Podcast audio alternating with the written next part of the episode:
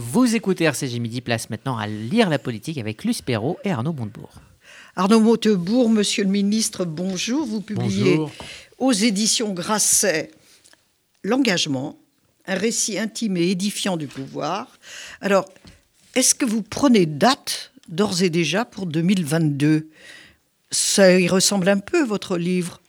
Bien que ce soit aussi de l'histoire immédiate, également un essai de réflexion. Mais qu'avez-vous lu vous- Quel message voulez-vous adresser aux Français? Ben, J'ai voulu Vous euh, prenez date, là, quand même. les emmener, emmener mes lecteurs euh, par la main à l'intérieur du pouvoir pour leur expliquer pourquoi ça ne marche pas, en fait. Et pourquoi le pouvoir est un non-pouvoir ou un imp- une impuissance, en quelque sorte. Et, et tel qu'il ne fonctionne pas, il conduit à la désespérance de notre peuple. Et donc j'ai voulu reconstituer les sentiments. C'est une sorte de, comment dire, de, de- de- parcours un peu euh, euh, comme ça, de, souffrance. Et le narrateur que je suis a fait... C'est un voulu- témoignage, alors. Oui, a voulu faire œuvre de, de dévoilement, en quelque sorte. Il s'agit de dire les choses et de ne pas tricher. C'est Mais- une, c'est un, c'est une œuvre pour moi qui est sincère et qui est de l'ordre du témoignage. C'est un peu qu'est-ce qu'il y a dans la tête de John Malkovich, en quelque sorte. Vous voyez, qu'est-ce qui se passe? Bon, et euh, c'est intéressant parce qu'on voit la pu- toute puissance de la technostructure, euh, euh, la, la- la- la- le, le- le poids des empires qui dirigent en fait, qui, conduisent euh, la destinée de la France. Euh, on voit euh, la façon dont l'Europe aujourd'hui a finalement dévoré la souveraineté du pays pour peu de profit. Donc c'est- un équilibre qui est, problématique, un déséquilibre problématique. Enfin, voilà. Donc j'essaie de montrer ça de l'intérieur.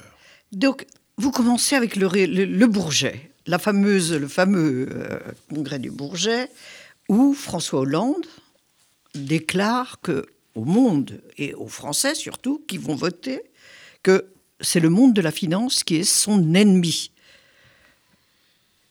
Vous avez été le ministre du redressement productif de François Hollande. Est-ce que vraiment le monde de la finance était son ennemi? Vous Pas y avez tout. cru quand même. Non, pas du tout d'ailleurs. Ce qui est intéressant dans ce moment-là, c'est que c'est la crise financière qui avait mis par terre toutes les économies Toutes. et précipité En Europe et au- dans, le monde. Dans le monde et en Europe particulièrement.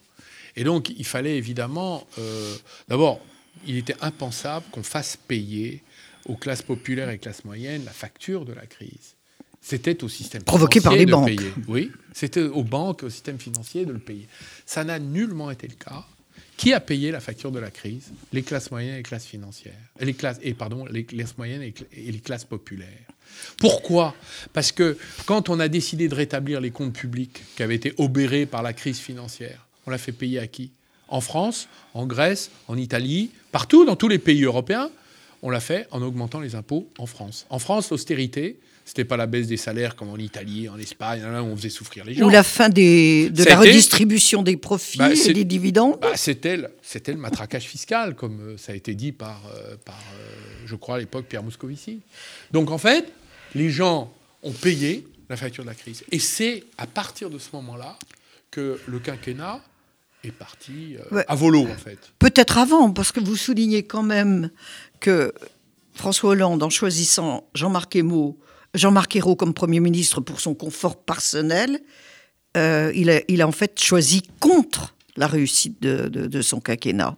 Bah, je Ils étaient les deux les mêmes. Je- J'essaie de dépersonnaliser, même si les portraits euh, qui sont euh, aussi, j'allais dire, vrais que nécessaires.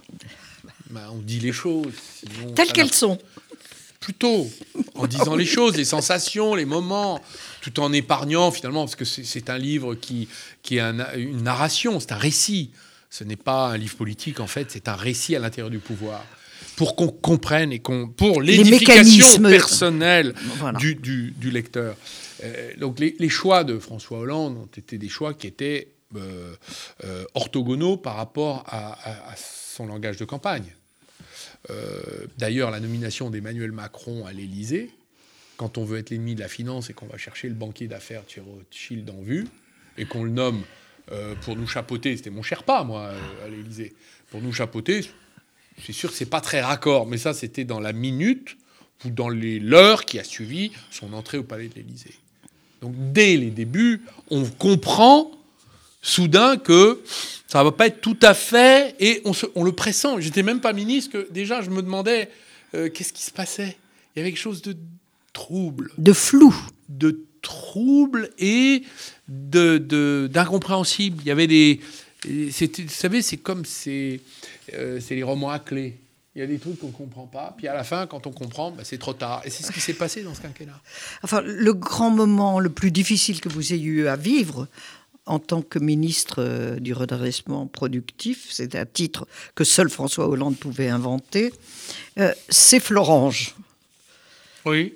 Vous racontez ça, mais au jour le jour, on- y croit avec vous. Ben, Vous entraînez le lecteur dans, dans vos convictions, dans votre combat, on y croit, et puis, clac, Patatras.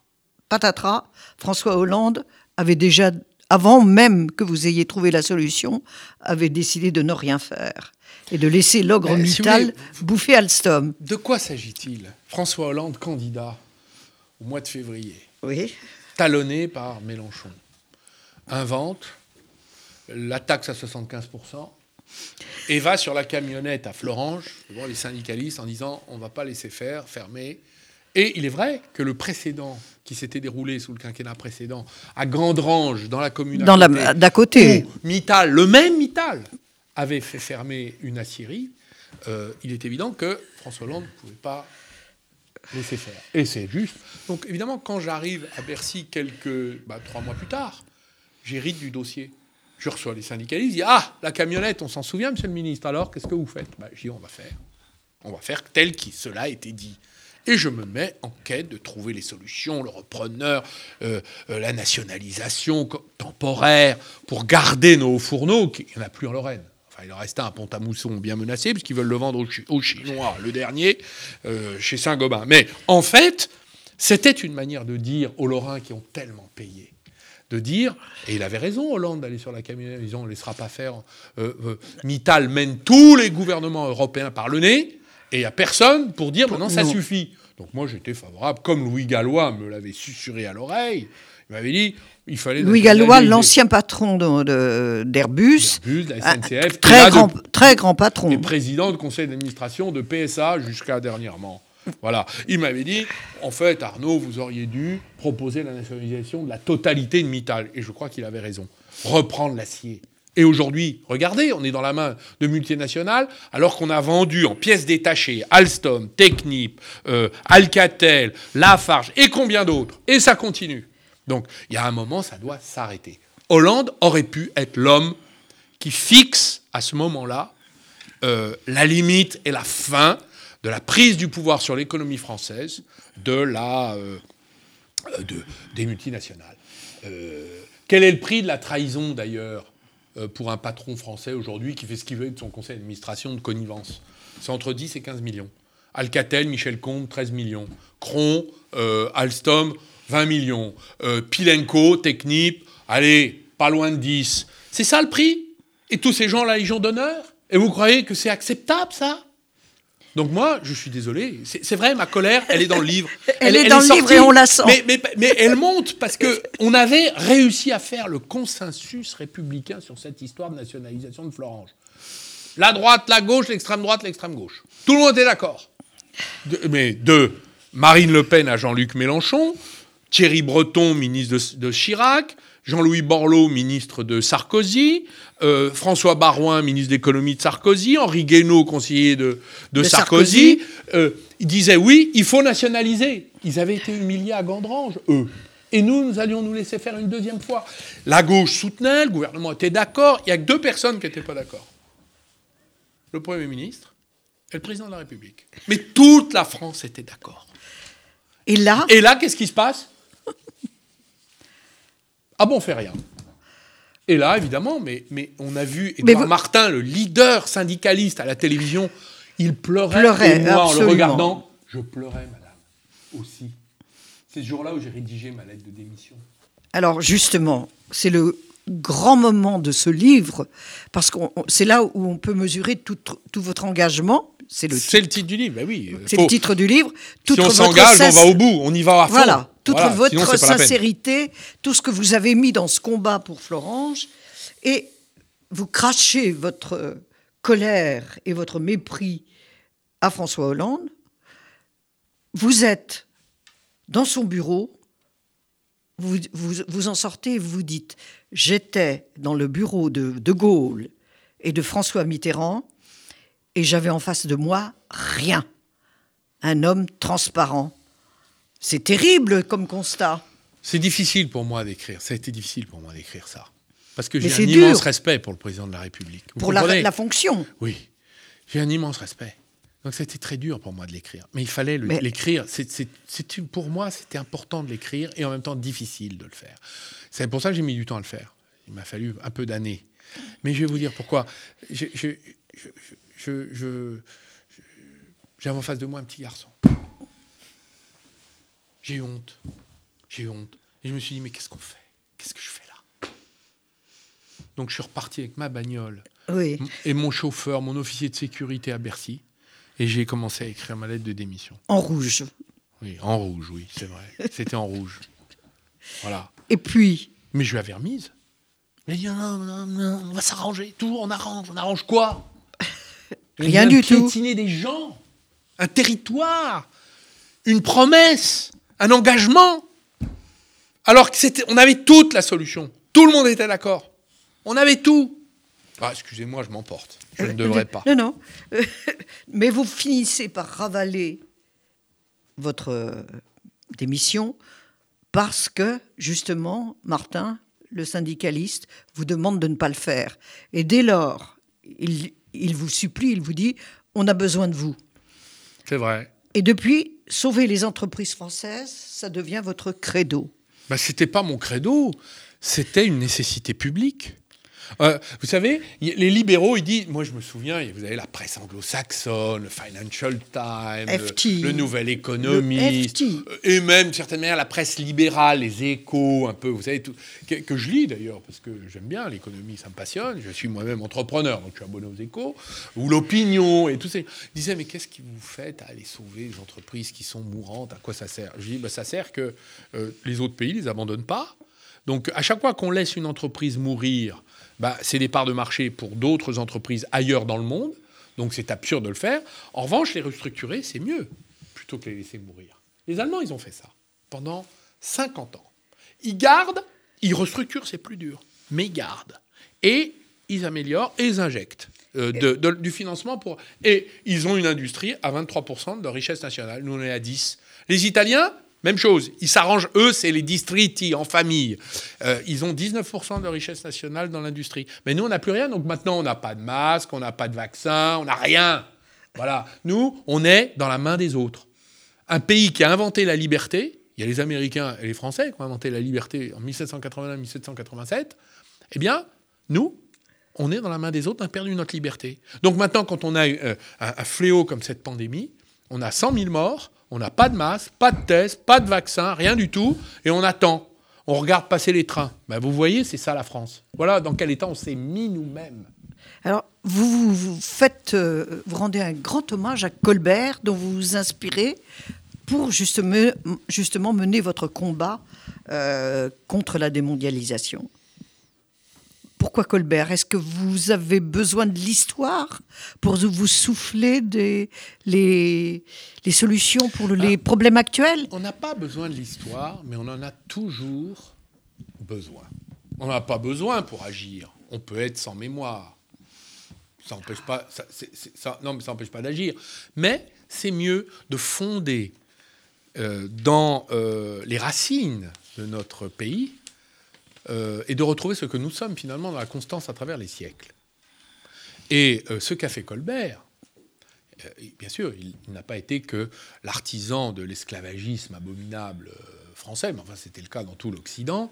donc ça c'est un débat où on juge 300 ans ou 400 ans après, bon, avec les yeux d'aujourd'hui, ce qui a été. Mais ce qui est intéressant, c'est qu'il y a de bonnes choses dans l'histoire de Colbert, et notamment la manière dont il a... Les manufactures. Euh, pas que, la manière dont il a complètement organisé le système productif euh, à des fins mercantilistes. Qu'est-ce que le mercantilisme? C'est une théorie qu'on retrouve jusque dans le gaullisme et le pompidolisme. Euh, Et d'ailleurs, Jean-Pierre. Chevènement, Jean-Pierre Chevènement est l'héritier de ça. Et je me réclame d'ailleurs de cet héritage-là. On peut le retrouver aussi aujourd'hui. Qu'est-ce que c'est? C'est vendre le plus cher possible au reste du monde euh, le travail national pour assurer le pain quotidien de ses- des habitants. Et le savoir-faire, quand même. Et, et donc le savoir-faire. Qu'est-ce qu'avait fait Colbert? Il, il manquait euh, des savoir-faire en France. Eh bien, il allait chercher des savoir-faire à Venise, euh, dans les pays attenants, en Allemagne, chez les, chez les Germains, partout ailleurs, pour monter euh, des industries nouvelles. Et il organisait des protections pour favoriser le commerce, donc il était protectionniste. Voilà, tout simplement. Le contraire de la mondialisation. C'est Alors- comme ça que euh, j'ai rendu, je me suis permis de m'inspirer de Colbert. Donc je disais à, à- à mes interlocuteurs, je suis un colbertiste. Oui, et ça, Voilà. ça ne, ça ne faisait pas plaisir, notamment aux décolonialistes, aux racialistes, qui vous le reprochaient vertement. Ben, je, je- je répondais, ils m'ont envoyé des lettres. Je répondais, écoutez, on va pas abattre toutes les statues, euh, les rues, les boulevards. euh, le- Et pourquoi Euh, Pour une raison simple, c'est que l'histoire a tranché. D'ailleurs, l'esclavage aujourd'hui est interdit, il est même prohibé. D'ailleurs, il y a des nouveaux, nouvelles formes d'esclavage contre lesquelles on ferait mieux de, de- On ferait mieux de se battre. Par voilà. exemple, quand Nike fait travailler les enfants, vous pensez que c'est pas de l'esclavage contemporain, ça Et en Libye, mais, mais là, on, mais, mais de quoi pas Mais ça, faut, faut s'en occuper plutôt qu'essayer de déboulonner des statuts, alors qu'on sait très bien dans notre pays que l'esclavage est prohibé, et que nous avons des droits Alors, sociaux. pardon, mais le temps tourne, on- il est presque 13 heures. Alors, je vais vous poser une question importante, fondamentale, euh, de Jean-Luc Mélenchon, qui prétend que vous avez euh, les mêmes idées que lui, à Jean-Pierre Chevènement, et même à droite, puisqu'on vous a vu discuter avec Xavier Bertrand. Euh, Qu'est-ce que vous voulez faire comme Jean-Pierre Chevènement en 2002, essayer de rassembler les républicains des deux rives pour lutter contre ce qui fractionne la République, pour lutter contre ce qui tue le tissu social, ce qui le mange, le, le, le pourrit? Écoutez, Est-ce que la République, pour vous, doit demeurer une et indivisible je ne vois pas les choses tout à fait comme Jean-Pierre Chevènement les avait imaginées en 2002, parce que lui, il, voulait euh, que les républicains des deux rives s'unissent dans un programme commun. Je pense que la situation économique du pays, euh, l'appauvrissement massif de beaucoup de, Français aujourd'hui, euh, conjugué à l'arrivée probable, en tout cas plausible, de Madame Le Pen au pouvoir, justifie que nous construisions un compromis de nature historique où des gens qui se sont confrontés ou affrontés soient capables pour sauver pas seulement la République, mais tout simplement la France, son économie. euh.